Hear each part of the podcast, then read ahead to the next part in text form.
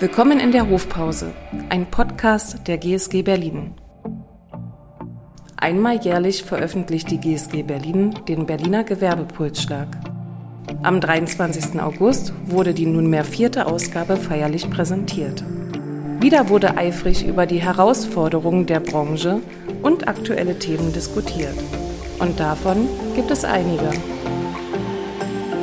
Wir wünschen Ihnen viel Spaß beim Anhören der Podiumsdiskussion.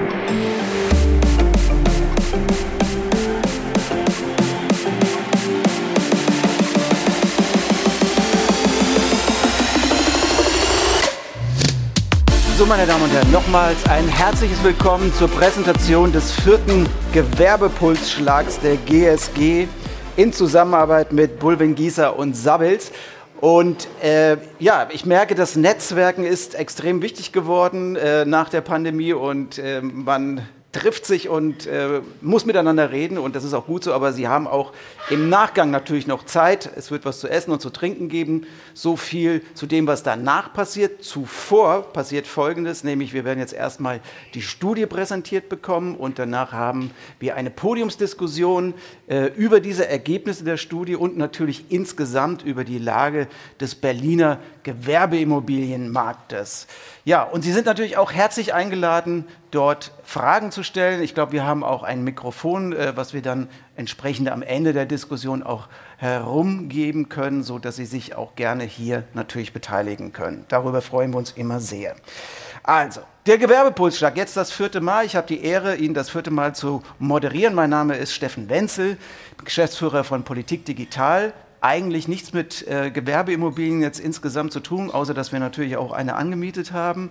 Aber äh, wir sind sehr verbunden mit der GSG und diesem Raum hier, äh, den wir jetzt wieder neu beleben wollen nach zwei Jahren Corona. Und es geht schon kräftig los und haben hier was Tolles geschaffen mit der GSG zusammen, indem wir natürlich auch hier Veranstaltungen machen. Eine ist jetzt diese, auf der Sie sich heute befinden.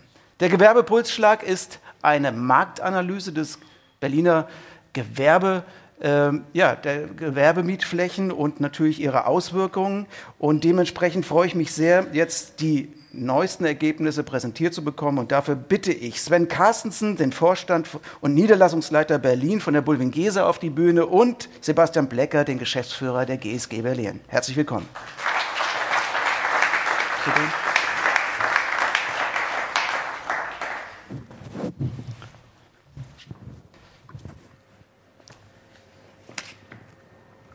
Ja, dann fangt mal an okay. mit den Ergebnissen. So, ja, erstmal herzlich willkommen äh, zur vierten Auflage. Ich freue mich äh, von Auflage zu Auflage, dass ähm, die Reihen dann immer so schön gefüllt sind und hatte vorhin auch schon gesagt, es fühlt sich immer so ein bisschen wie so ein Déjà-vu an. Denn äh, vor einem Jahr haben wir gesagt, ja, äh, wir reden so viel über Krise, aber hoffentlich im nächsten Jahr nicht mehr. Jetzt sind wir ein Jahr weiter und wir reden äh, wieder mal über Krise. Ja, aber diesmal nicht über Corona, sondern die Auswirkungen ähm, einer anderen Krise, nämlich das, was in der Ukraine seit Februar passiert und alle Folgeerscheinungen. Und da kommen wir sicherlich nachher auch noch mal in der Podiumsdiskussion drauf, drauf zu sprechen.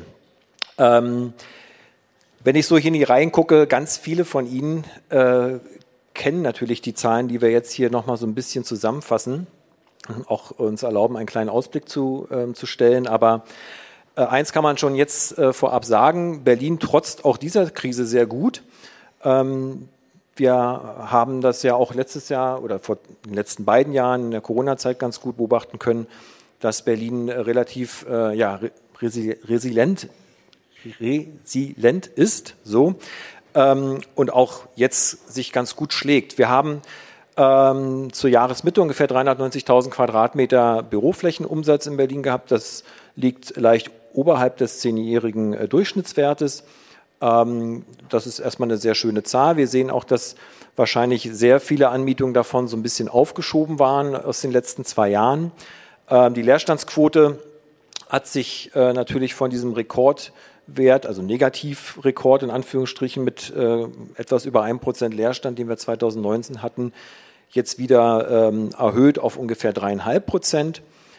Damit muss man ja ehrlicherweise sagen, sind wir ja immer noch in einem Marktumfeld, was eigentlich immer noch ein Vermietermarkt und weniger ein Mietermarkt ist. Also wer Büroflächen sucht, hat es vielleicht etwas leichter als noch vor zwei, drei Jahren, aber äh, das Angebot ist jetzt auch nicht üppig.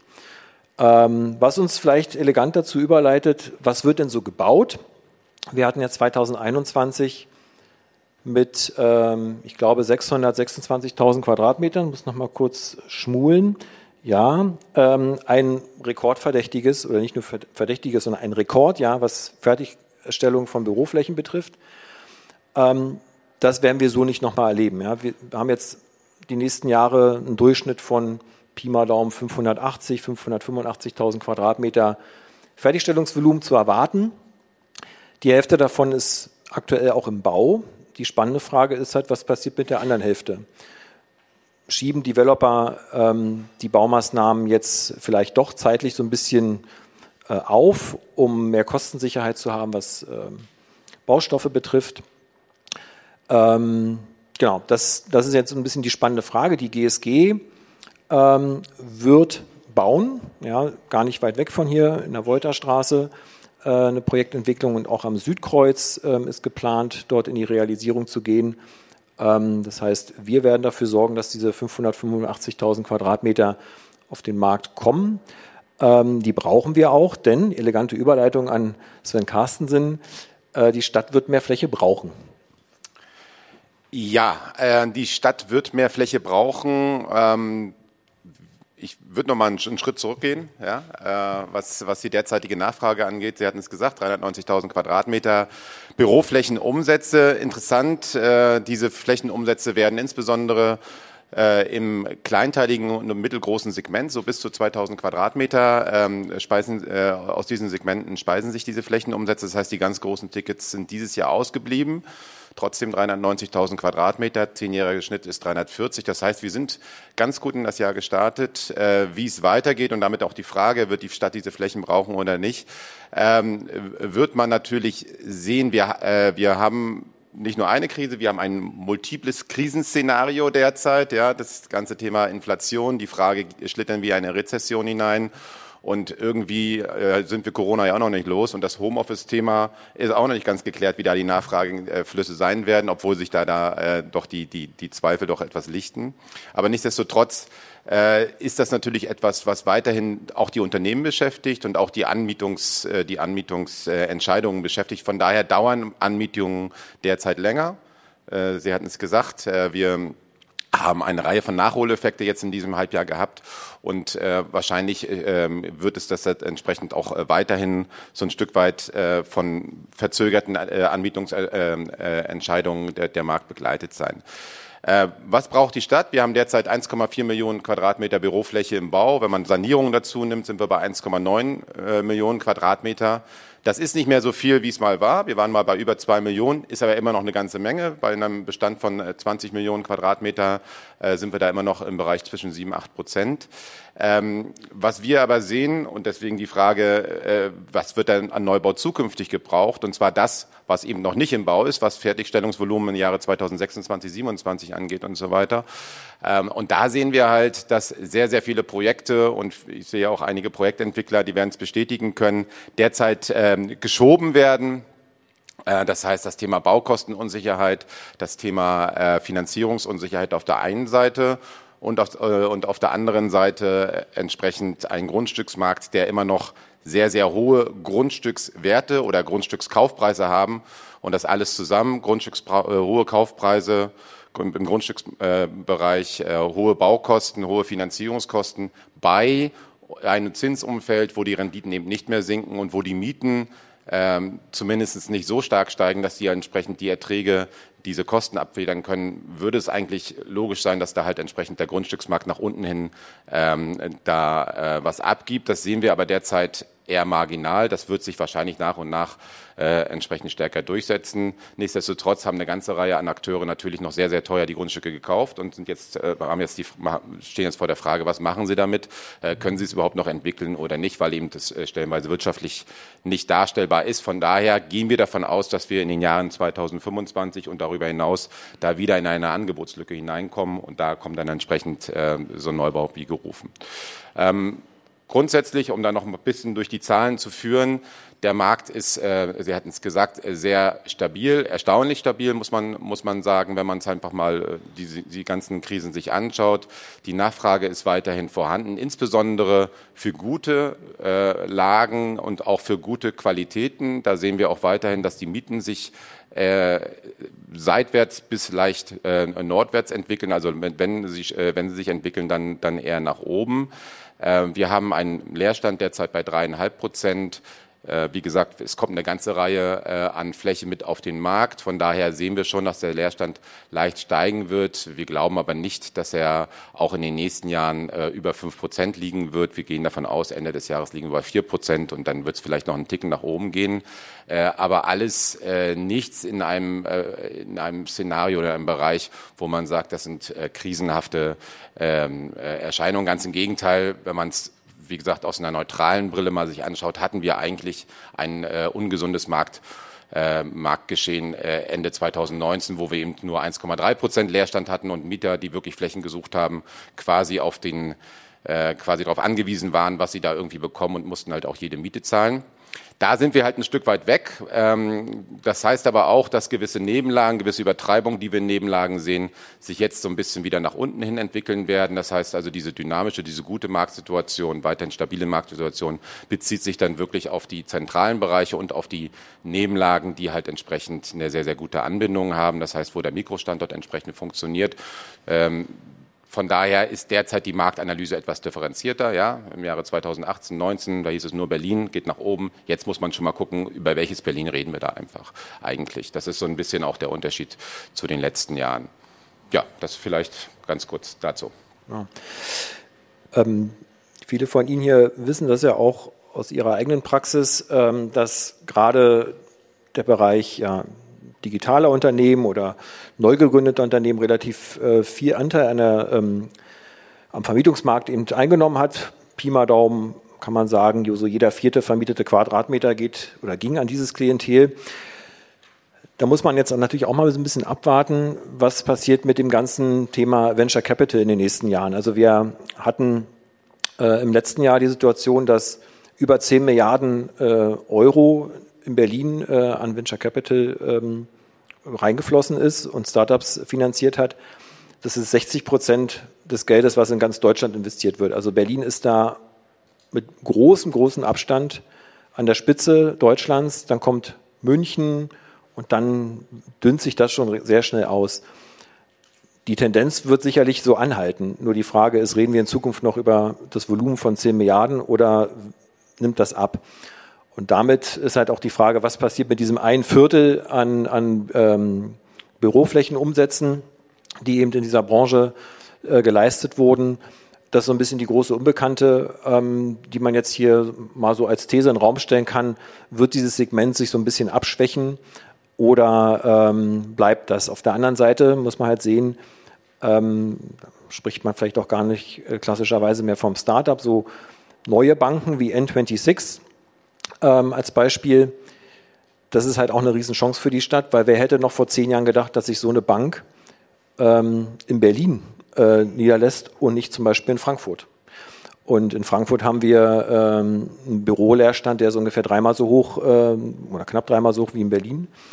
Ähm, aber diese, also zumal für das Segment gesprochen, ähm, ist natürlich auch eine Riesenchance, weil diese, die Gründung geht halt nicht mehr aus Berlin weg. Ja, also für Frankfurt, äh, muss man sagen, ist der Zug an der Stelle da auch abgefahren. Äh, InsurTech genau das Gleiche, das ist ein globaler Mieter von uns, VFox, ähm, sehr groß in Berlin, äh, gerade nochmal 400 Millionen Euro Finanzierungsrunde gedreht. Ähm, das sind natürlich alles so auch ähm, sehr, sehr positive Signale, äh, trotz der Krise.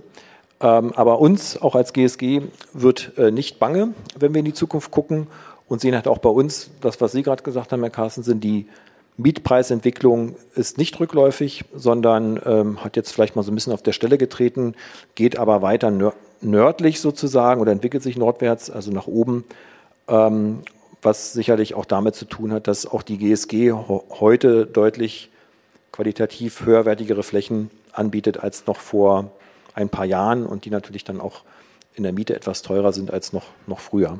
Ja. Wir haben vor zwei Jahren, äh, als die Pandemie losging, so ein bisschen auch über das Schreckgespenst Homeoffice, also Schreckgespenst für Gewerbeimmobilienanbieter in Berlin gesprochen oder insgesamt in Deutschland oder weltweit sogar. Ähm, da ging es auch um neue Anforderungen an ähm, Büroflächen, äh, die man flexibel dann jetzt auch als Vermieter gestalten muss, äh, weil die Anforderungen sich von Unternehmen insgesamt ändern. Du hast schon das eben so ein bisschen relativiert. Es ist doch nicht so schlimm gekommen, wie man vielleicht oder manche Menschen prognostiziert haben. Äh, wie geht ihr mit diesem Thema um, dass ihr jetzt auch merkt, dass die Leute wieder zurückkommen ins Büro, aber vielleicht doch andere Anforderungen haben?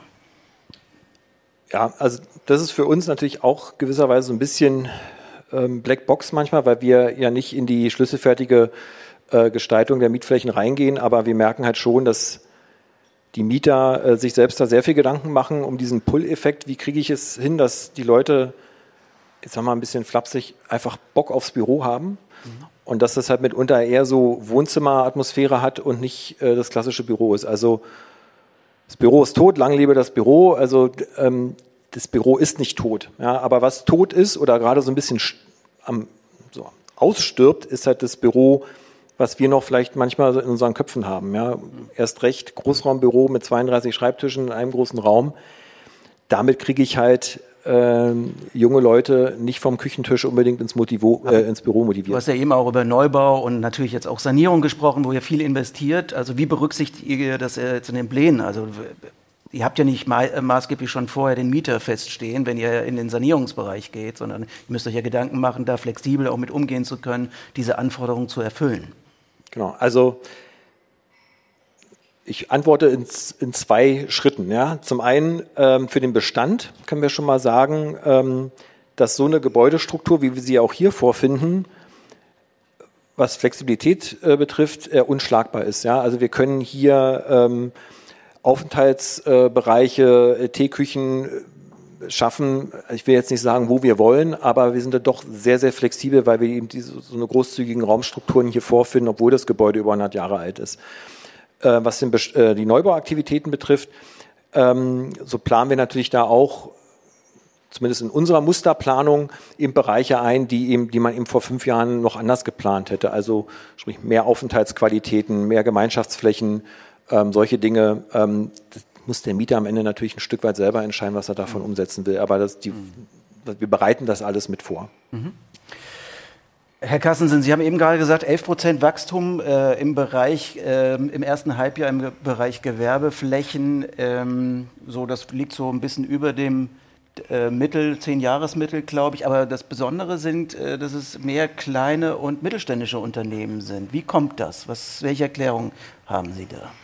Äh, bei den Vermietungen, ne, bei den Flächenumsätzen. Genau. genau. Also äh, wir haben äh, natürlich, und das ist eben auch eine Antwort auch auf dieses Thema Homeoffice ein Stück weit, wir haben natürlich in Berlin eine Nachfragestruktur, die eben von, äh, von nicht unbedingt nur noch Start-ups, aber von kleineren und mittelgroßen Unternehmen, unter anderem aus dem Tech-Bereich entsprechend äh, mit ähm, beeinflusst wird, wo die Nachfrage aus diesen Bereichen kommt, wo eben weniger diese ganz großen Tickets gezogen werden. Ähm, und äh, von daher ist das halt entsprechend, äh, spiegelt das so ein bisschen die breite äh, Branchenstruktur in Berlin wider, ähm, spiegelt aber auch wieder, dass der Standort Berlin zum Thema Homeoffice, äh, zu diesen Themen ähm, wie ähm, versuche ich gewisse ähm, Flächeneinsparungen durchzusetzen und so weiter, dass Berlin davon nicht ganz so getroffen ist, weil das ist natürlich etwas, was insbesondere große Corporates derzeit durchziehen. Die Telekom hat gerade auch was äh, davon äh, veröffentlicht, die ganz oft halt entsprechend große Standorte nicht gerade in zentralen Bereichen, sondern in Nebenlagen haben gerne so aus den 70er Jahren, 60er Jahren mit, mit äh, schlechteren äh, Flächenstrukturen. Und das betrifft halt, wie gesagt, Berlin, klar, wir haben auch Siemens und so weiter, aber es betrifft es nicht ganz so stark wie andere Standorte, die eben sehr, sehr stark davon, davon äh, beeinflusst werden. Ist damit auch eine größere Fluktuation verbunden? Ja, die Unternehmen entwickeln sich, äh, verschwinden auch mal wieder vom Markt. Das heißt also Anmietungs- äh, und äh, Entmietungsentscheidungen werden dann halt entsprechend auch auch äh, stärker getroffen. Das könnt ihr von der GSG vielleicht ja nochmal ganz kurz äh, darauf eingehen. Ähm, wir haben wenig oder nicht so viele Vergleich zum Markt Gebäude, die jetzt an einem Großmieter für 20 Jahre vermietet sind oder so. Okay. Ja, wie sieht das bei euch aus? Du hast es eben, glaube ich, in der Pressekonferenz auch schon vorab kurz gesagt, dass ihr da sehr flexibel mit Mietverträgen auch umgeht. Also, dass es jetzt nicht mehr unbedingt nur immer der 10-Jahres-Mietvertrag sein muss oder noch äh, over the top. Ähm, also, ihr bietet auch geringere Mietzeiten an. Auf der anderen Seite könnte ich mir vorstellen, dass in den Zeiten, äh, wo man eher eine, äh, ja, eine Inflation erwartet, eher lang, lang, äh, langfristige Mietverträge erwünscht werden sogar. Ja, also natürlich richten wir uns da ein Stück weit äh, nach dem, was der, der Mieter ähm, für Vorstellungen hat. Aber äh, was auf jeden Fall erstmal stimmt, ist, dass wir gerade auch bei Neubauvorhaben eben nicht ähm, getrieben sind, hier mindestens zehn Jahre und mehr abschließen zu müssen, sondern wir bauen die Immobilien in der Regel äh, aus eigenen äh, Mitteln, sind also da relativ frei, was äußere Zwänge oder Finanzierungsthemen betrifft und können also auch selber entscheiden, ob uns ein Fünfjahres-Mietvertrag plus Option äh, für ein Neubauprojekt ähm, genügt oder nicht. Das haben wir beispielsweise in der Helmholtzstraße in Charlottenburg auch getan. Da ist ein Fünfjahresvertrag nur abgeschlossen worden für das gesamte Gebäude. Ähm, aber wir haben über mehr als ein Jahrzehnt eigentlich die, ähm, die, die, Strategie verfolgt, dass wir gerade in, in sehr dynamischen Lagen, also sprich in Kreuzberg, keine Verträge länger als drei Jahre abgeschlossen haben. Ähm, wir sind ja hier unter uns, deshalb kann man das ja auch sagen, warum wir das gemacht haben.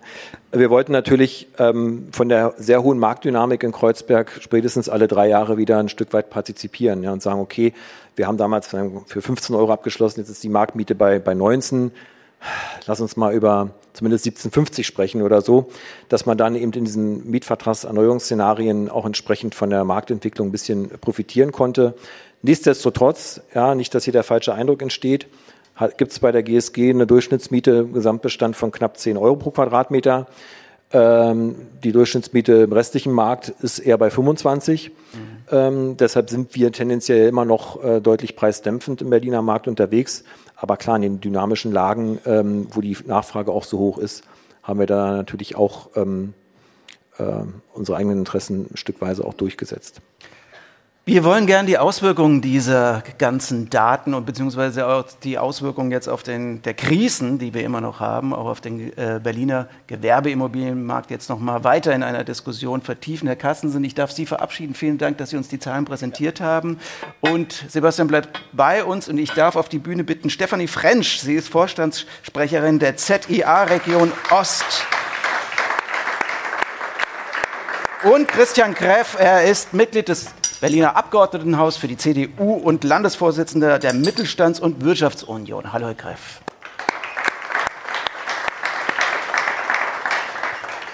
Frau Frensch, die ZIA ist ähm, entsprechend äh, ein Verband, ne, der Wirtschaftsverband der deutschen Immobilienwirtschaft. Sie sind aber gleichzeitig auch Geschäftsführerin bei Becker und Gries. Die Frage, die ich an Sie habe, ist, äh, Sie haben jetzt ein paar Daten hier bekommen. Ähm, das sieht ja sehr, optimistisch aus. Wenn Sie jetzt mal den Verbandshut ganz kurz aufsetzen würden und vielleicht auch zur Seite noch den Unternehmerhut, äh, wie würden Sie denn diese Daten interpretieren? Stimmen Sie diesen optimistischen Prognosen zu? Zuerst also mal hoffe ich, dass ich technisch in der Lage war, das Mikrofon anzumachen. Das klingt aber gut. ähm, wunderbar. Ähm, also die Zahlen des ersten Quartals waren ja äh, äh top optimistisch. Das wissen alle, die jetzt die Halbjahreszahlen von äh, Unternehmen, die halbjährlich berichten müssen, äh, sich anschauen. Die Wertveränderungen waren wunderbar. Die Mieten sind noch mal schön gestiegen, egal in welchem Segment.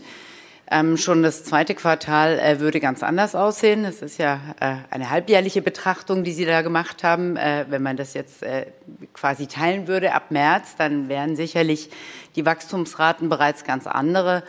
Und ähm, das wissen wir schon alle, dass äh, das im zweiten Halbjahr diesen Jahres äh, sich nicht mehr ganz so fortsetzen wird. Ähm, ein guter, äh, also wie ich finde, ein ganz guter Indikator ist, dass eben gerade große Unternehmen ähm, eigentlich nicht mehr auf dem Mietermarkt unterwegs sind.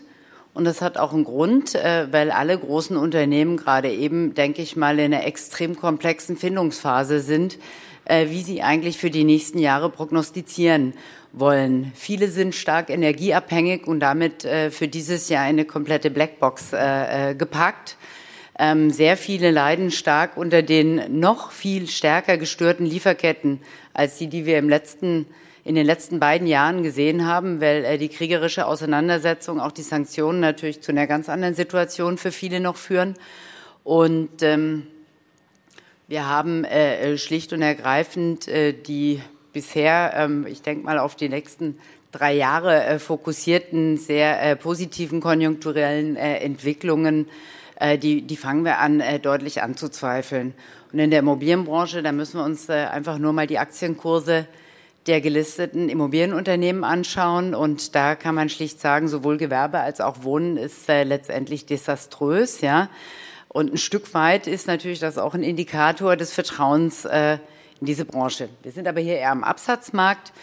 Ähm, meine Einschätzung ist, ähm, das wird sich deutlich entspannen. Sie haben, äh, Herr Carsten, dann so rechts gesagt, Berlin hat auch ein bisschen Aufholbedarf bei Entspannungen in den Immobilienmärkten, egal in welchem Segment. Da stimme ich Ihnen total zu. Und ich glaube, die, äh, ja, die Hoffnung ist, dass es eben wirklich nur zu der gesundenden Entspannung führt, ja, und dass wir nicht tatsächlich in einer ganz anderen Welt äh, im nächsten Jahr um diese Zeit äh, beim Impuls aufwachen. Lass uns doch noch mal teilhaben an Ihrer Arbeit im Verband. Wie, würden, wie begleiten Sie das jetzt? Genau diese Fragestellung, die viele Unternehmen ja jetzt haben. Ähm, ähm, was, was ist da Ihre Aufgabe? Wie würden Sie sich da positionieren? Also ganz ehrlich, die äh, beiden großen äh, Schwerpunkte, die, glaube ich, alle Verbi Immobilienverbände gerade eben haben, ist zum einen die extrem angespannte Energiesituation äh, auch äh, äh, zu begleiten. Das heißt, sämtliche Notfallgesetzgebungen und äh, überlagert von natürlich den langfristig geltenden Klimaschutzgesetzgebungen, die jetzt äh, durch die äh, Ampelkoalition gekommen sind, ähm, erstmal natürlich äh, zu kommentieren. Äh, Verbände sind ja dazu da, ähm, bei Bundestags- und äh, auch äh, Landtagsanhörungen als Experten mit aufzutreten und eine Einschätzung abzugeben. Und dann äh, möge dann äh, das Parlament aus diesen vielen Experteneinschätzungen eine möglichst intelligente Schlussfolgerung ziehen. Es klappt mal besser, mal schlechter, wie wir alle wissen. Und ähm, also das ist ganz sicher einer der ganz, ganz großen Schwerpunkte. Ähm, wir wissen beispielsweise im Bewerbemarkt ja aktuell noch gar nicht, was eigentlich passiert äh, bei den gasversorgten Immobilien, wenn Notfallstufe 3 eintritt. Mhm. Gibt es noch was? Gibt es nichts mehr? Was passiert bei einer gemischt genutzten Immobilie? Also das sind ganz, ganz wesentliche Fragestellungen der Verbände. Das Zweite ist natürlich auch wiederum äh, äh die Vorausschau auf den Herbst, auf eine möglicherweise steigendere äh, Inzidenz bei Corona. Sie haben es vorher gesagt, irgendwie spielt das gerade keine Rolle mehr, obwohl eigentlich verdammt viele Leute, die man kennt, krank sind. Mhm. Aber ähm, äh, natürlich kann sich das alles schlagartig wieder ändern und dann sind natürlich insbesondere die Einzelhandelsimmobilien, äh, die Einzelhandelsmieter äh, auch äh, der stationäre Einzelhandel extremst betroffen, die jetzt gerade von einer eigentlich noch nicht eingetretenen, aber erwarteten Krise bereits äh, in Mitleidenschaft ge gezogen wurden und die natürlich auch zwei schwere Corona-Jahre hinter sich haben. Ich bin top optimistisch. Ja, äh, ähm. absolut, absolut. Nein, ich finde, Sie liegen, legen ja sehr schön die Finger, den Finger in die Wunde. Und das ist ja auch das, äh, das ist ja deswegen haben wir Sie auch eingeladen. Und Herr Greff würde das sicherlich gerne auch noch mal auf politischer Ebene tun, weil das alles muss ja von politischen Maßnahmen flankiert werden und es wird auch flankiert. Äh, sicherlich jetzt in einer Krisensituation äh, können wir auch die Überforderung in diesem Bereich manchmal sehr gut nachvollziehen. Äh, das meine ich jetzt überhaupt nicht ironisch. Ähm, wie schätzen Sie aber perspektivisch die Aufgaben jetzt gerade auch in der Politik ein? Äh, jetzt nicht nur als Mitglied des Abgeordnetenhauses, sondern natürlich auch als Vertreter äh, für kleine und mittelständische Unternehmen. Ähm, was muss dort jetzt geschehen, damit wir diese Sachen, die Frau Frensch sehr gut jetzt gerade skizziert hat, in den Griff bekommen? Also was mir fehlt, ähm, ehrlicherweise auf, auf Bundes- als auch auf Landesebene, ist, dass man mal wirklich alle an einen Tisch holt, also nicht nur zum Beispiel Energieversorger, ähm, Netzbetreiber, ähm, die äh, an einen Tisch holt, sondern wirklich alle. Und zwar, ja, in der Tat vom Energieversorger, Netzbetreiber ähm, bis hin ähm, zum Gewerbetreibenden und auch Verbraucher. Also selbst ähm, das Thema Verbraucherzentralen und möglicherweise nochmal diskutiert, ähm, was man, und das ist der größte Punkt, und den können auch Länder machen, auch beispielsweise das Land Berlin, wie bekomme ich denn jetzt, ähm, ich weiß, das ist eine mittelfristige Frage, aber diesen Umschwung auf Erneuerbare hin? Also der Klassiker ist ja in Berlin, wenn ich eine äh, Solaranlage bauen möchte, beispielsweise bei der GSG, weiß nicht, ob es da jetzt auch schon vorgekommen ist, ich weiß aber, da gab es schon Anlagen, da haben andere ähm, darüber noch nicht nachgedacht, große, große Anlagen. Ähm, so, wie be bekomme ich die denn eigentlich genehmigt? Und bekomme ich die ans Netz angeschlossen beispielsweise? Also alle diese Fragen, ähm, nicht immer zu sagen, das machen wir dann morgen, übermorgen. Ich weiß, das ist auch für Politik eine große Herausforderung zu sagen, wir müssen jetzt erstmal die Krisen von heute meistern, um auf Ihre Frage einzugehen, aber schon so ein bisschen mittel- und langfristig zu denken und auch zu handeln. Und das fehlt mir, ähm, dass, dass wir das beides tun. Klar, wir müssen jetzt ähm, ähm, kurzfristig natürlich glaube schon. Ähm, ich selbst komme ja ganz ursprünglich mal aus dem Einzelhandel. Eine un unglaubliche Krise mit Corona hinter sich beispielsweise. Das kann man in Berlin, wenn man, will jetzt keine Namen nennen, aber am Potsdamer Leipziger Platz mal einmal durchgeht, oder Potsdamer Platz jetzt noch nicht, aber Leipziger Platz mal einmal durchgeht, mal sehen, ähm, wie sich das wirklich anfühlt und auswirkt. Da hat es sicherlich auch mit Touristen und jetzt gar nicht so mit Berlinerinnen und Berlinern zu tun, aber man kann sehen, was im Einzelhandel passiert ist und jetzt stehen wir vor der nächsten Krise und jetzt sollen die ihre Beleuchtung, ich überspitze mal bewusst, nicht mehr anschalten dürfen. Das wird natürlich, und man sieht es auch in den Zahlen der letzten Woche, eine dramatische, dramatische Auswirkung haben und es wird dann am Ende des Tages auch Auswirkungen natürlich auf die Eigentümer und Vermieter haben. Ähm, da müssen wir ran, da muss auch ganz kurzfristig aus meiner Sicht ähm, Entlastung passieren. Und jetzt muss ich vorsichtig werden, damit es nicht so plump parteipolitisch wird. Ich bin mir nicht ganz sicher, ähm, ob die Maßnahmen, die da jetzt beschlossen werden, so wirklich bis zu Ende gedacht sind. Ja, auch fiskalisch irgendwie ähm, ein bisschen dann, dass die Kommission sagt, ja, ihr müsst darauf Umsatzsteuer erheben. Ich weiß nicht, ob man das, es gibt ja Verfahren bei der Kommission, da kann man auch mal vorher das einreichen und fragen. Schwierig. Also muss man mal gucken. Die EU-Kommission meinten Sie jetzt? Genau, also das, was jetzt gemacht worden ist, natürlich äh, mit einer eigentlich gedachten Entlastung, hätte man auch vorher fragen können, fällt darauf Umsatzsteuer an ähm, oder Mehrwertsteuer, in dem Fall beim Verbraucher, ähm, und dann vielleicht auch einen anderen Weg finden. Aber wie auch immer, wir müssen auf jeden Fall und betroffen sind am Ende alle Branchen, vom Bäckermeister wirklich bis zum BASF, sage ich mal. Ähm, da muss auf jeden Fall was getan werden. Meine Sorge ist, dass vielleicht letzter Satz dazu, ich hatte am Wochenende bei mir äh, ein Fest auch im Bezirk beispielsweise, was wir jedes Jahr veranstalten. Die Stimmung draußen bei den Menschen, ich formuliere es mal auch mal ganz optimistisch, wie Frau French sagen würde, ist jetzt nicht so super. Also um es mal vorsichtig auszudrücken.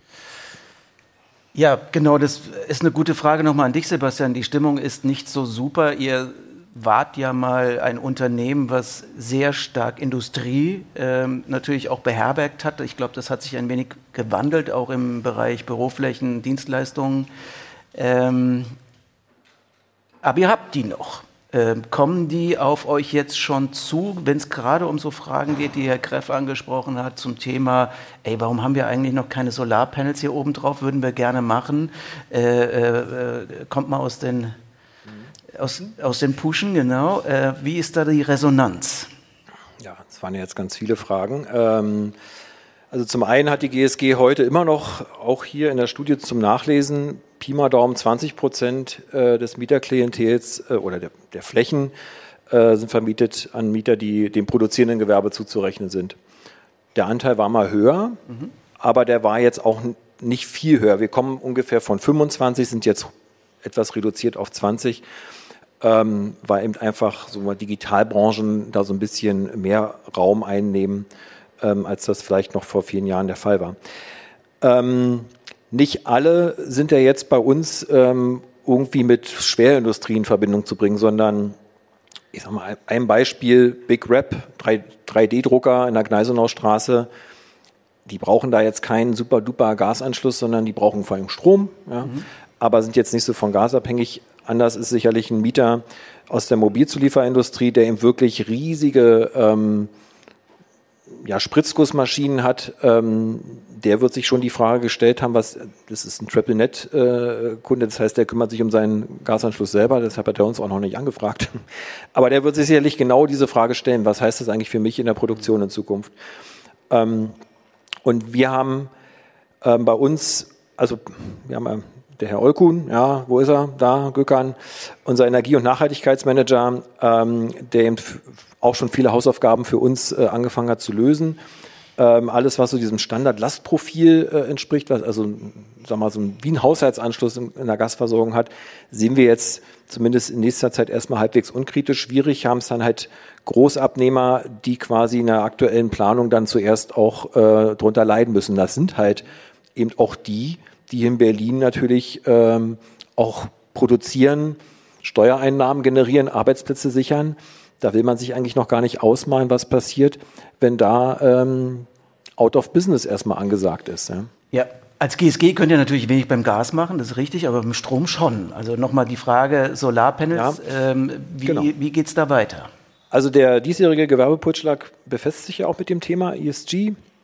Und wir haben ja jetzt schon seit fast zehn Jahren unsere eigenen äh, Solaranlagen bei uns auf den Dächern. Ähm, wir können halt nur den Allgemeinstrom, den wir für den Betrieb der Immobilien äh, benötigen, halt beeinflussen. Das machen wir, indem wir ungefähr ein Drittel äh, des Allgemeinstroms aus unseren PV-Anlagen äh, nehmen und den Rest tatsächlich jetzt seit äh, etwas über einem Jahr aus Ökostrom beziehen. Also das heißt, das ist für den eigenen ähm, für den eigenen Bedarf, also sprich hier Toilettenbeleuchtung, Treppenhaus, äh, Außenanlagen. Der Mieter selbst schließt seinen Stromliefervertrag mit dem Versorger seines Vertrauens ab. Ähm, da haben wir ähm, nichts mit zu tun. Mhm. Aber sollten wir also wie sieht es zum Beispiel aus mit dem Thema Denkmalschutz? Ne? Ist ja jetzt auch eine Sache, ähm, die, die, ja oft behindert, insbesondere Installation von Solaranlagen. Frau Frensch, wie können wir da besser werden? Was müssen wir tun? Also vielleicht noch mal ganz kurz zu den Solaranlagen. Ich sehe ja wahnsinnig viel Potenzial bei Gewerbeimmobilien, was Solarstrom betrifft. Ja. Wenn denn das Haus, ich komme gleich zur Denkmalpflege, ähm, äh, dafür geeignet ist. Warum? Weil ähm, wir haben in der Vergangenheit, und es wird auch immer noch gemacht, unheimlich viele Solaranlagen äh, auf äh, Wohnungsgebäude gesetzt. Ja, das macht sich in Berlin auch sehr gut. Es gibt einen Haufen 60er, 70er Jahre Bestand, der hat äh, anerkanntermaßen halt üblicherweise ein Flachdach. Und das ist praktisch. Aber da sind wir ja immer in einem völlig azyklischen Versorgungsthema. Ja? Tagsüber scheint die Sonne, Strom wird erzeugt, kein Mieter da, abends kommen die nach Hause, Strom nicht mehr da. Ne? Und wir wissen alle, es ist unheimlich schwer, immer noch Solarstrom zu speichern, Batteriekapazitäten aufzubauen. Das funktioniert nicht gut. Also, ergo, was wird, was passiert? Ähm, äh, genauso wie auch im Gewerbe. Du machst eben mit einem Stromversorger quasi einen äh, Bilanzausgleich, einen Rückeinspeisevertrag und dann gibt es eine Mischkalkulation für die Mieter. Ja, bei Gewerbe ist das ja viel schöner, weil ein großer Teil des Stroms wird gleichzeitig mit dem, was in der Gewerbeimmobilie passiert, gemacht. Ja, das heißt, ich bin nicht so sehr äh, in diesem Zeitverzug und in diesen Speicherschwierigkeiten, äh, äh, in der ich bei, einem Wohnungs-, bei einer Wohnungsimmobilie bin. Das heißt, eigentlich liegt ein großes Potenzial darin, auch eines, das dann einen natürlich dazu befähigen könnte, Mieterstrom äh, zu erzeugen und auch anzubieten als Eigentümer. Und da, glaube ich, müssen wir schon alle noch miteinander besser werden und die Chancen nutzen. Ähm, und äh, natürlich kommen Mieter und sagen, ihr hättet doch mal und wäre es nicht schön gewesen. Da muss man eben leider sagen, dass all diese ganzen Anlagen sich in der Vergangenheit, in der Projektentwicklung überhaupt gar nicht gerechnet haben, weil wir eben billige, äh, billige äh, Gasimporte aus Russland erhalten haben. Ja. Es gibt viele, viele große Quartiere, die wir schon berechnet haben, aber für den Mieter, ja, für die Mieterinnen und Mieter, und das ist vor allem im Wohnungsbau natürlich ein absolutes No-Go, wäre es immer viel teurer anders gewesen. Das ist nun mal äh, die Wahrheit, an der wir jetzt gerade eben auch alle miteinander kauen. Es war eben verdammt billig in der Vergangenheit. Du wolltest noch was ergänzen? Ja, weil wir nun selber durch die ähm, Blutschweiß und Tränenphase äh, durchgegangen sind, als wir unser Solarprojekt realisiert haben. Ähm, ich weiß das auch gerade im Hinblick auf ähm, finanzierende Banken, die da äh, auch immer, äh, wenn es um Grunddienstbarkeiten äh, geht, zur Absicherung der Anlagen ähm, nicht so ganz begeistert sind. Äh, wir haben dann ganz gute Lösungen gefunden, aber das ist halt, also alles, was so als Rattenschwanz an diesem Thema dranhängt, das ist wirklich nicht zu unterschätzen. Ja, und da kann ich auch ähm, Immobilieneigentümer verstehen, die sagen, über die Brücke gehe ich nicht. Mhm. Und da könnte, könnte man das sicherlich auch in der Regulatorik und so weiter auch vieles vereinfachen, damit es ähm, mhm. mehr möglich ist. Herr Greff, welche Brücken müssen wir dann schlagen von der Politik her, damit die äh, Immobilienwirtschaft bzw. Gewerbeimmobilienwirtschaft da jetzt mehr investiert in äh, alternative Energieformen wie jetzt Elektro? Äh, also Solaranlagen ähm, und ich sage jetzt, das Beispiel hatten wir jetzt eben vergessen, ne? ähm, Abbau des, ähm, des Denkmalschutzverfahrens, äh, dass man auch auf denkmalgeschützte Häuser besser und schneller äh, Solarpanels bauen kann, ist ja schon auf dem Weg, habe ich mir sagen lassen. In Teilen wenigstens, das ja, ist einfacher. In Teilen. Also für Berlin kann ich es sagen, wir haben jetzt oder wir werden jetzt im September auch nochmal die Landesregierung auffordern, die Bauordnung nochmal anzugehen. Es gab ja zwei Novellen in der letzten Legislaturperiode in Berlin, in den letzten fünf Jahren. Ich glaube, da gibt es noch einige Sachen, die kann man besser machen. Ähm, aber ehrlicherweise beim Thema Denkmalschutz, ich bin ja selber mal Baustadtrat gewesen, ähm, äh, ich glaube, da brauchen wir wirklich eine komplett andere Antwort. Also es kann nicht sein, dass ein ähm, Denkmalschützer in einem Bezirk oder Landesdenkmalschützer das sind ja auch oft gar keine Architekten, Historiker oder wie auch immer, sondern mit ganz anderen Berufen, sagt, so müsst ihr das machen und wenn ich es nicht mache, dann funktioniert es nicht. Das geht nicht. Also es muss eine Behörde geben. Ähm, und auch der, der Bausenator hat ja in ganz wenigen äh, Fällen mal eingegriffen und das geht eigentlich nicht, sondern ähm, ich glaube, es muss ein gesundes Maß geben, ähm, wo man sagt, natürlich kann ich ein Haus nicht vollkommen zerstören, äh, denkmalgeschützt irgendwie umbauen, die Fassade da vielleicht vollhängen. Aber ähm, da glaube ich, brauchst eine völlig neue Regulatorik. Und dann Ehrlicherweise, ähm, ich weiß, da könnten wir jetzt stundenlang drüber ähm, sprechen und diskutieren, wahrscheinlich auch mit der Kollegin Frau French, aber ähm, ich glaube, Politik muss in allen Bereichen, ähm, wo man in der Exekutive ist, die Abgeordneten können ja jeden Tag irgendwas fordern und äh, uns einen schönen Lenz machen, aber da, wo exekutive Verantwortung ist, wo jemand Minister ist, Staatssekretär oder Stadtrat in Berlin oder Bezirksbürgermeister, muss man einfach mal Entscheidungen treffen und sagen, das machen wir jetzt. Und das haben wir, glaube ich, auch ähm, völlig unabhängig ähm, von der Farbe, von der Couleur viele bewiesen. Das machen wir jetzt, das setzen wir jetzt so um. Weil letzte Bemerkung dazu. Wir werden ja unserer eigenen Regulatorik nicht mehr Herr. Das ist nämlich ein deutsches Grundproblem. Wir haben so enorm hohe Standards, die wir selbst nicht mehr erfüllen. Wir erfüllen sie selbst nicht mehr. Ich war in der letzten Legislaturperiode äh, Obmann des Untersuchungsausschusses, ganz schlimmes Wort, BER. ähm, ähm, und Sie sehen auch an diesem Verfahren bei allen Fehlern, die auch Politik da gemacht hat, wir werden unseren eigenen Standards nicht mehr Herr. Und beim Bauen ist es was ganz Besonderes in Deutschland. Und wenn wir das nicht runterschrauben, insgesamt über, über alle technischen Standards, dann werden wir in ganz Deutschland anderes, anderes Thema beim Wohnungsbau ein Riesenproblem bekommen. Mhm. Ich glaube, ich kann mich daran erinnern, dass wir das vor zwei Jahren, als Sie hier schon mal zu Gast waren, auch diskutiert haben. Da haben wir auch darüber diskutiert, die Geschosshöhen zu erhöhen in Berlin, insbesondere auch im Gewerbeimmobilienbereich. Du hast ja auch eben über äh, Neubauten geredet. Da hast du aber mehr, glaube ich, wirklich äh, neue Grundstücke, neue Bauten darauf ge gemeint. Aber kannst du gleich noch mal was zu sagen? Wie sind wir denn da gesetzlich weitergekommen? Gibt es da einen Fortschritt? Nein. Danke. Ich mache nachher noch mal so ein kleines äh, Recap äh, hinsichtlich der äh, ganzen Geschichten, die wir vor drei Jahren hier das erste Mal besprochen haben. Und dann gucken wir mal, wie viel wir weitergekommen sind. Ich glaube, das wird sehr viel Spaß machen.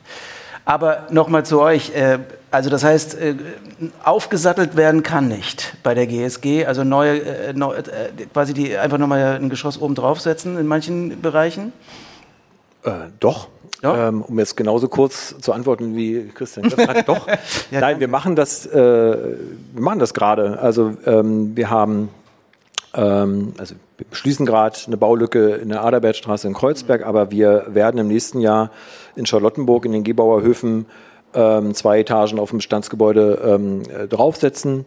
Äh, wir machen das zurzeit in der Zossener Straße in Kreuzberg, wo das Gebäude vor dem Zweiten Weltkrieg auch mal höher war, als es jetzt ist. Das stellen wir quasi wieder höhenmäßig so her, wie es einst mal war. Und in der Neubauaktivität, also am Südkreuz, ähm, entsteht ähm, gegenüber vom Bahnhof Südkreuz in den nächsten Jahren ein Hochhaus, ähm, das über 80 Meter hoch sein wird. Also das geht schon in die Höhe. Das hat natürlich dann mal mit dem individuellen Planungsrecht zu tun. Äh, in dem Fall ähm, hatten wir quasi das Glück, dass es ähm, sogenanntes 34er Gebiet ist, also wo ähm, man das jetzt quasi mit der Stadt, in dem Fall mit einem Baukollegium, ähm, ähm, ja, diskutieren konnte und wir uns freuen, dass wir diese Planung da doch umsetzen können. Mhm. Ich frage dich mal so ein bisschen, äh, ja herausfordernd, äh, wenn jetzt so nochmal zurückkommen auch auf dieses Energiethema und natürlich die Angst auch von Insolvenz von Unternehmen, weil sie sich einfach nicht mehr die Energie leisten können. Wie gesagt, Gas können wir wenig, könnt ihr auch wenig steuern, bei Strom ein bisschen mehr.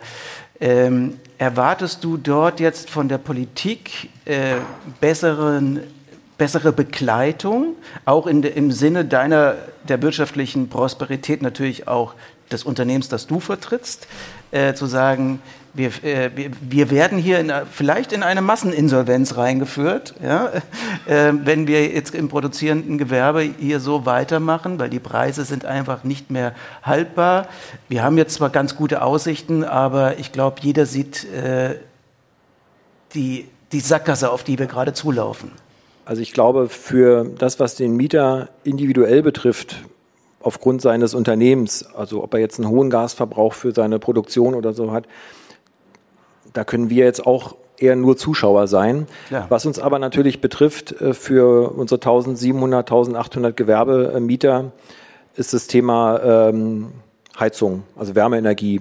Die wird stand, also wir haben viele fernwärmeversorgte ähm, Objekte. Dieser ist zum Beispiel ein fernwärmeversorgter Standort, aber eben auch viele, die mit Gas ähm, beheizt werden. Mhm.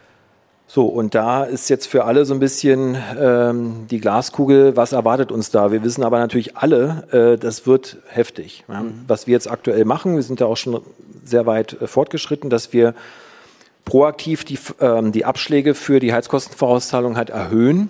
Mhm. Ähm, und zwar haben wir das versucht, möglichst individuell pro Objekt, so gut es geht, halt ähm, zu antizipieren, was wird da kommen. Also jetzt nicht nur auf Quadratmeter, sondern auch nochmal objektbezogen.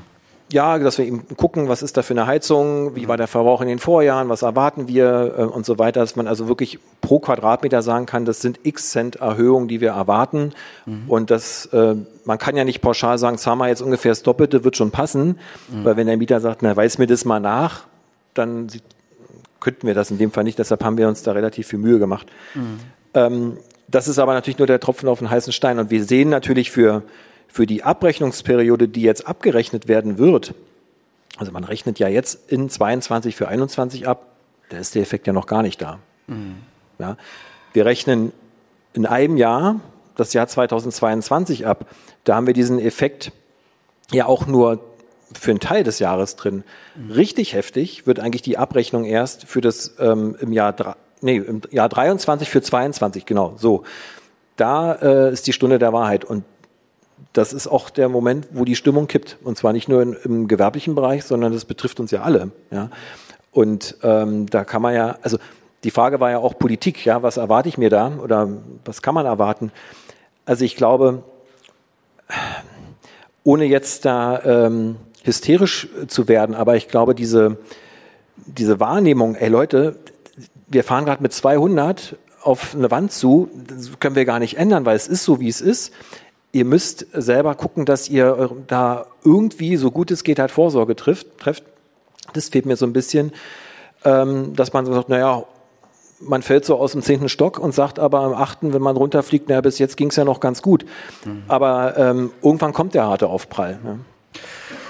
Glaube, die Lernkurve ist gerade bei allen sehr, sehr groß und ich glaube, also um das auch mal ganz positiv zu sagen, ich glaube, dass wir äh, vieles aber auch gut meistern, ganz abgesehen davon, was wir alles schlecht gemacht haben, insbesondere äh, die Gasabhängigkeit, die Sie eben auch schon angesprochen haben.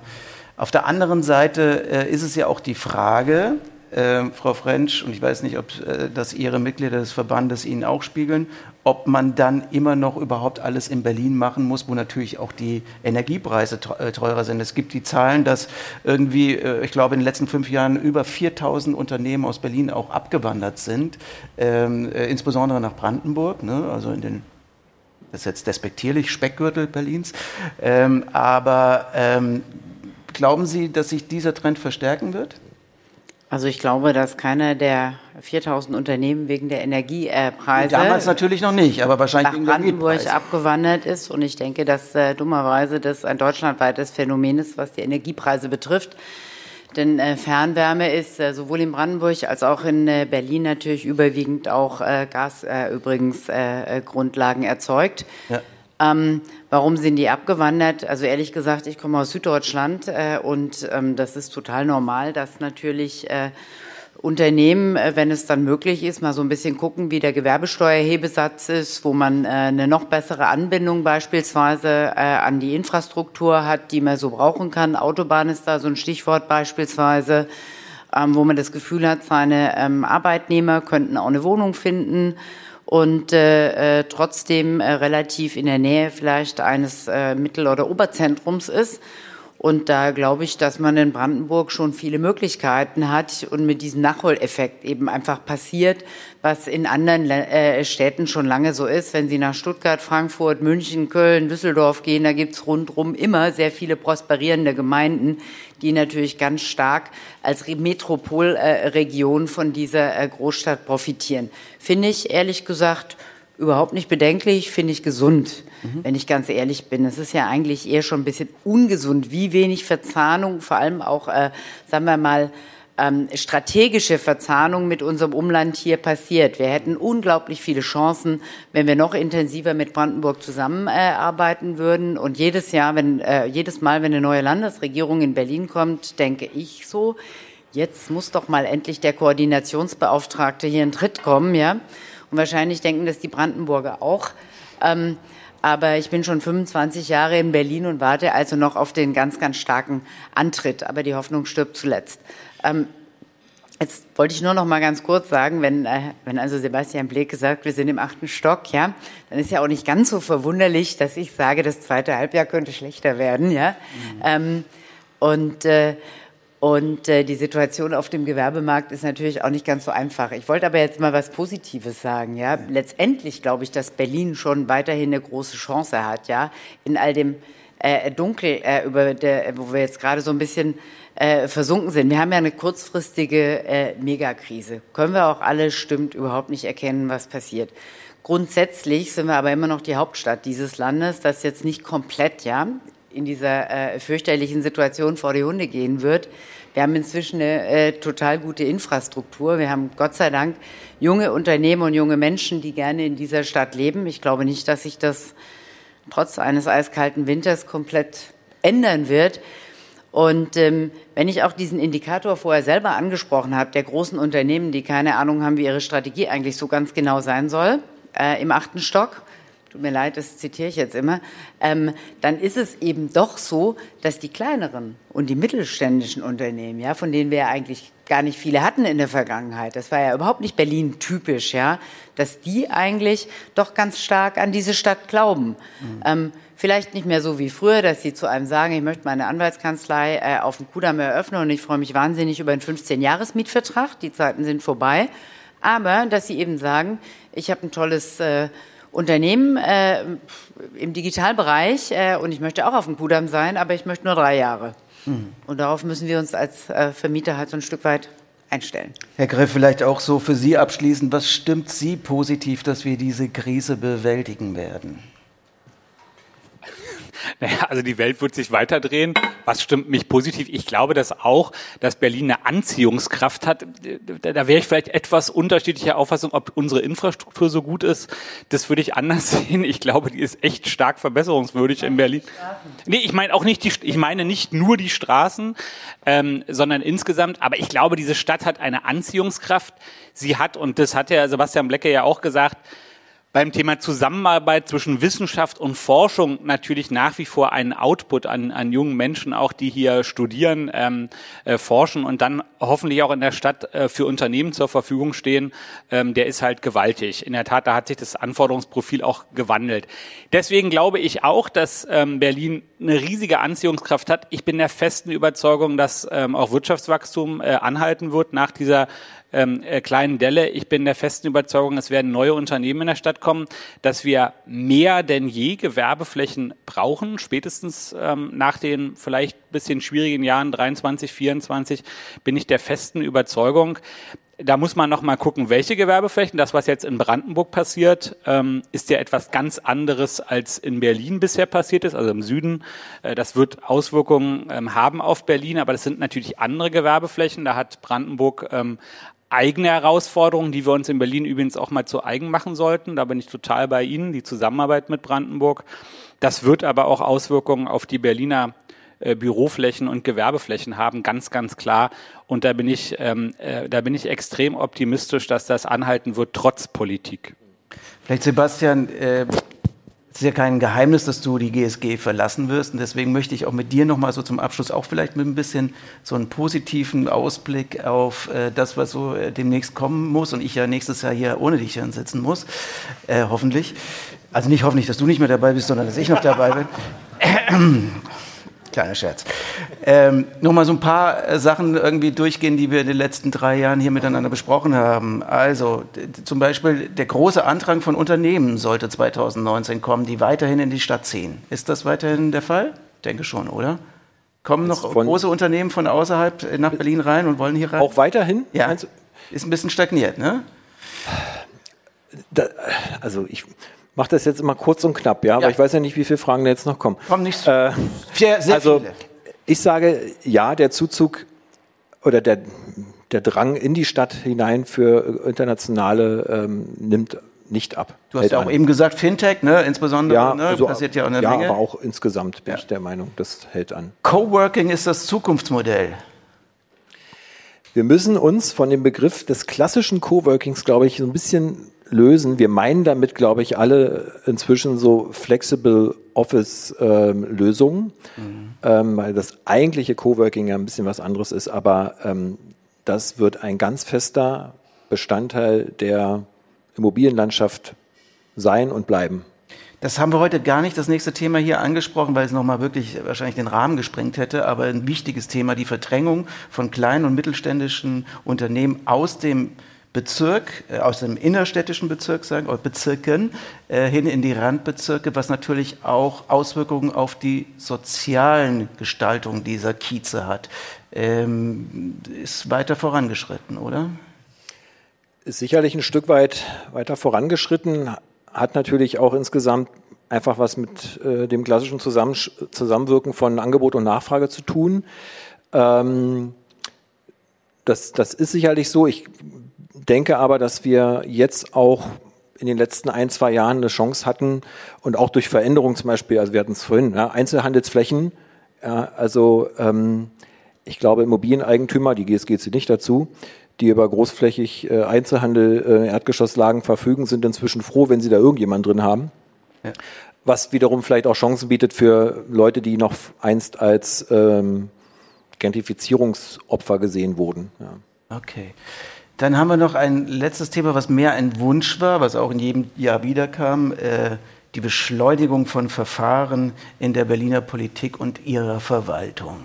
Da haben wir große Fortschritte gemacht, oder? Äh, wenn dem so ist, dann erzähl mir mal. wo du das- also äh, wir können für uns gesprochen ganz zufrieden sein, ähm, dass wir Tatsache äh, bei einer Baumaßnahme, glaube ich, sage und schreibe nur drei oder vier Monate auf eine Baugenehmigung auch gewartet haben. Das war rekordverdächtig. Ja.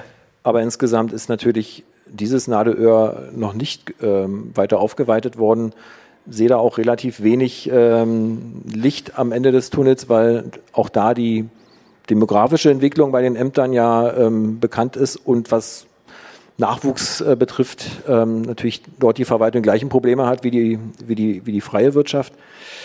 Ähm, ja, das, das bleibt ein Thema ähm, im Kontext zu zum Beispiel auch unserem, unserem Gesellschafter, der halt auch in Polen, in Tschechien, ähm, in Ungarn tätig ist, äh, sind wir hier im Schlaraffenland. Ja, dort wartet man äh, Ah. gerne auch mal über ein Jahrzehnt auf eine Genehmigung. Man kann natürlich auch in die anderen Länder gucken, wo es schneller geht, zum Beispiel Holland äh, und äh, doch mehrere andere, Spanien, äh, glaube ich, da muss man immer ein bisschen ein Fragezeichen dran machen. Ja, ich gucke mal in die Runde, ob Sie noch Statements oder Fragen haben, Wünsche für das nächste Jahr, was ich mir dann nochmal vielleicht aufschreiben soll. Das nehme ich auf jeden Fall mit. Das letzte an die anderen mache ich einen Check. Ich gucke auch mal, wie sich das Coworking weiterentwickelt. Es soll ja auch Teil hier des Amplifiers sein. Ähm, und dementsprechend ähm, bin ich dann natürlich auch gespannt, ist auch nochmal ein Thema für sich. Haben Sie denn noch Fragen oder Anmerkungen? Sie, Herr Greff, das ist sehr gut. Bevor die Runde sozusagen sich dann auflöst ähm, ans Buffet. Ich will noch eine ähm, äh, einmal ein bisschen Wein in den äh, in, in die, äh, oder Wasser in den Wein gießen. Ich Wein glaube, es gibt, Wasser. genau, es gibt einen limitierenden Faktor. Wir haben darüber auch äh, neulich mal diskutiert mit Sebastian Blecke. Den muss man erwähnen und der macht mir extreme Sorgen und das ist das Thema Wohnungsbau. Weil wenn wir das in Berlin nicht hinbekommen und ich glaube, wir werden in der, ich meine, jetzt sitzen hier auch viele Leute, die bei Immobilien ähm, viel, viel mehr unterwegs sind jeden Tag, aber das, was ich höre jedenfalls, dass auch im Wohnungsneubau Projektentwickler sagen, die öffentlichen Wohnungsbaugesellschaften können es nicht mehr kaufen, weil sie das Geld nicht haben, sie kriegen es nicht finanziert. Private sagen inzwischen auch am Ende, ähm, nehme ich es nicht ab irgendwie, ähm, egal ob der kanadische Rentenfonds ähm, oder welcher aus Deutschland. Ähm, das Thema kommt ins Straucheln, massiv, ähm, in ganz Deutschland, aber gerade in Berlin. Wir haben auf der anderen Seite einen Zuzug, erfreulicherweise. Wir haben Ukrainer natürlich hier. Wir werden Osteuropäer, glaube ich, hierher bekommen. Ähm, junge Menschen, junge Talente, die auch sagen, ich bin mir nicht ganz so sicher, ob ich da jetzt beispielsweise äh, ähm, in Russland bleiben möchte oder, oder, oder ähm, zum Glück hierher kommen.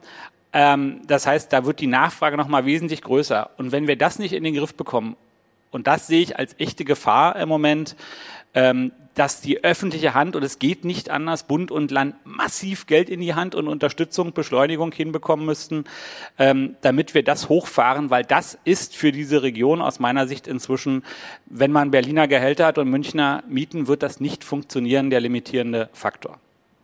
Frau French, auch von Ihnen noch ein positives Abschlussstatement. Naja, mit der Vorlage ist ja schwierig, positiv zu sein, ehrlich gesagt. Ähm, also ganz klar, die private Immobilienwirtschaft wird ihr Bausoll von 14.000 Wohnungen pro Jahr erstmal nicht erfüllen. Das würde mich extremst wundern und ich glaube, da, da bin ich äh, too deep into it, äh, äh, um da ein anderes Licht zu haben. Ähm, wenn äh, die Zinsen sich verdoppelt bis verdreifachen, auf der anderen Seite die Baukosten aktuell völlig unabsehbar sind, was, glaube ich, eine temporäre Situation ist. Äh, ähm, und äh, die Mieten äh, im Wohnungsbau äh, oder in der Wohnungswirtschaft noch stärker äh, äh, reguliert werden, sowohl auf Bundes- als auch, äh, wenn möglich, auf Landesebene. Zumindest ist das der feste Wille. Dann nennt man das halt Yield Compression. Und irgendwann äh, ist der Yield halt negativ und dann macht es echt überhaupt gar keinen Spaß mehr. Weil natürlich äh, hinter Bauen äh, eine ganz, ganz äh, äh, große ähm, da, da liegt ja auch ein gewisses oder anders. Bauen ist aktuell äh, gewissermaßen auch ein Abenteuer, zumindest von äh, mehreren Risiken, von vielerlei Risiken äh, auch begleitet. Ähm, das Thema ESG und CO2 äh, ist da noch gar nicht äh, bei meiner Aufzählung berücksichtigt gewesen. Also es ist völlig richtig, der Staat muss Geld in die Hand nehmen und zwar für eine auskömmliche Förderung, die langfristig Stabilität schafft, ja, und damit auch eine Perspektive für die Investoren, ähm, sowohl für die Projektentwickler, die, wie wir wissen, auf ein, äh, Finanzier ein, ein, ein, ein leistbares äh, äh, Zwischenfinanzierungskonstrukt angewiesen sind, als auch für die dann im Anschluss ähm, erwerbenden Endinvestoren. Ja, da muss eben auch die Regulierung irgendwie mal zufälligerweise stabil bleiben. Und wenn diese beiden Faktoren nicht vorhanden sind, dann wird es natürlich für die privaten Bauherren aktuell extrem schwierig, solche Massen zu bauen. Und dann gebe ich Ihnen recht, dann werden wir die Ziele in Berlin wie auch auf Bundesebene und in anderen Städten nicht schaffen. Ich denke aber immer, Ja. ein Stück weit, wir haben so eine Quadratmeter Flächensteigerung in den letzten Jahren miterlebt pro Person. Ich denke tatsächlich immer, dass wenn es ein bisschen schlechter wird, der ein oder andere auch mal denkt, dass es zu zweit auch schön ist in den eigenen vier Wänden und nicht nur alleine. Das ist auch eine Möglichkeit. Ah, okay. Also das ist die Single-Hauptstadt Berlin, wird, in, äh, wird wahrscheinlich dann äh, äh, Ja. den Rang 2, 3, wird äh, nach unten fallen aufgrund der... Das ist natürlich eine, eine steile These, auch das werden wir verifizieren. Aber was auf jeden wenigstens. Natürlich, äh, natürlich. Aber was auf jeden Fall zusammenhängt, ist äh, natürlich, dass, äh, Sebastian, und das weißt du auch, dass Unternehmen ja nicht nur, also der War of Talents ist ja auch ein Thema bei euch im äh, entsprechenden Gewerbepulsschlag. Äh, und es gibt ja heutzutage auch Unternehmen, die stellen Leute ein und suchen für zwei, für die eine Wohnung. Deswegen kannst du den äh, quasi Privatimmobilienbereich nicht von dem Gewerbeimmobilienbereich dann trennen, weil wenn die keine Leute hierher bekommen, äh, mieten sie auch keine Flächen an. Also wenn sie die, die nicht hierher bekommen und die nicht eine Wohnung finden. Ja. Ich bin dankbar, dass äh, Christian Greff den Punkt nochmal hier kurz angesprochen hat, weil natürlich, auch wenn es völlig unterschiedliche Immobiliensegmente sind, hängt natürlich am Ende des Tages alles mit einem so ein bisschen zusammen. Und Ich weiß das auch, das ist sogar jetzt schon bestimmt drei Jahre her, dass ich mit jemandem mal gesprochen habe, der gesagt hat, er hat jetzt jemanden äh, gewinnen können für sein Unternehmen mhm. und einen überqualifizierten Menschen, der Tatsache dann irgendwann in Eberswalde äh, nach einer Wohnung gesucht hat, aber schon völlig ähm, gefrustet war, gesagt hat, deshalb ist er eigentlich nicht nach Deutschland gekommen, mhm. um jeden Tag eine Dreiviertelstunde ähm, nach Berlin reinzufahren. Und da geht natürlich so ein Momentum, was die Stadt ja noch hat. Also nichts gegen Eberswalde, by the way, aber ähm, die Leute, also die, dieses Momentum, was Berlin die letzten Jahre hatte, steht natürlich auch so ein bisschen äh, vor dem Hintergrund, wie leicht ist es eben hier auch nicht nur arbeiten zu können. Mhm. Da wird gebaut, wir haben es gerade äh, auch eingangs erwähnt, welche Zahlen da in der Realisierung drin sind. Ähm, aber wo wird gewohnt? Mhm. Das muss man zusammendenken. Ich danke Ihnen für die. Äh, bitte, Sie wollten noch was sagen, Frau French. 46 Quadratmeter pro Person. Das muss man halt schon auch betrachten. Das ist der Durchschnitt. Na gut, dann gehen wir jetzt alle mal in uns und gucken, wie groß unsere Wohnungen sind und äh, äh, ja, eventuell müssen wir dann noch mal was abgeben. Ja, man geht auf Parship und genau. Das, äh, diese Veranstaltung wurde gesponsert von Parship.de. also, wir sind lustig und freuen uns trotzdem der, der Krise und äh, freuen uns auch jetzt, wenn Sie noch hier bleiben und äh, mit uns noch ein kleines Getränk zu sich nehmen und vielleicht auch etwas essen. Und ich danke Ihnen sehr herzlich, dass Sie heute zu Gast waren und gekommen sind. Und ich danke Ihnen natürlich, dass Sie sich die Zeit genommen haben, hier mit uns zu diskutieren. Vielen Dank.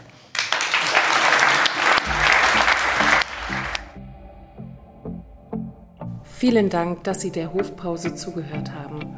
Wir freuen uns, wenn Ihnen diese Sonderfolge gefallen hat. Möchten Sie auch einen Blick in den aktuellen Berliner Gewerbepulsschlag werfen?